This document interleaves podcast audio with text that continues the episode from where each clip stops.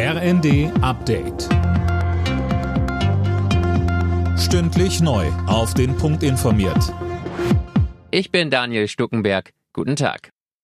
Das AKW-Machtwort von Bundeskanzler Scholz beschäftigt die Ampelkoalition weiter. Die Grünen sind darüber alles andere als glücklich. Fraktionschefin Hasselmann will aber um Zustimmung werben.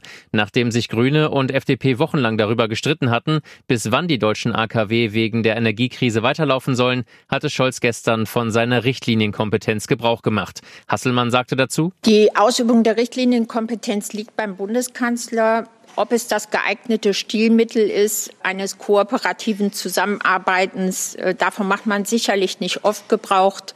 Ich konnte mich ehrlich gesagt spontan nicht erinnern, wann das letzte Mal die Richtlinienkompetenz in Anspruch genommen wurde. Russland hat innerhalb einer Woche fast ein Drittel aller Elektrizitätswerke in der Ukraine zerstört. Das habe im ganzen Land zu massiven Stromausfällen geführt, sagte der ukrainische Präsident Zelensky. Für Verhandlungen mit dem Regime von Russlands Präsident Putin gebe es keinen Raum mehr, fügte er hinzu. Bei dem seit einer Woche anhaltenden Raketenbeschuss sind auch immer wieder Wohngebäude getroffen worden. Zelensky wirft Russland Terror gegen die Zivilbevölkerung vor. Auch heute fallen wieder viele Eurowings-Flüge aus. Die Pilotengewerkschaft Cockpit setzt ihren Streik bei der Lufthansa-Tochter fort. Mehr von Alena Tribold. Wie schon gestern muss etwa die Hälfte der Verbindungen gestrichen werden. Der Streik geht noch bis morgen.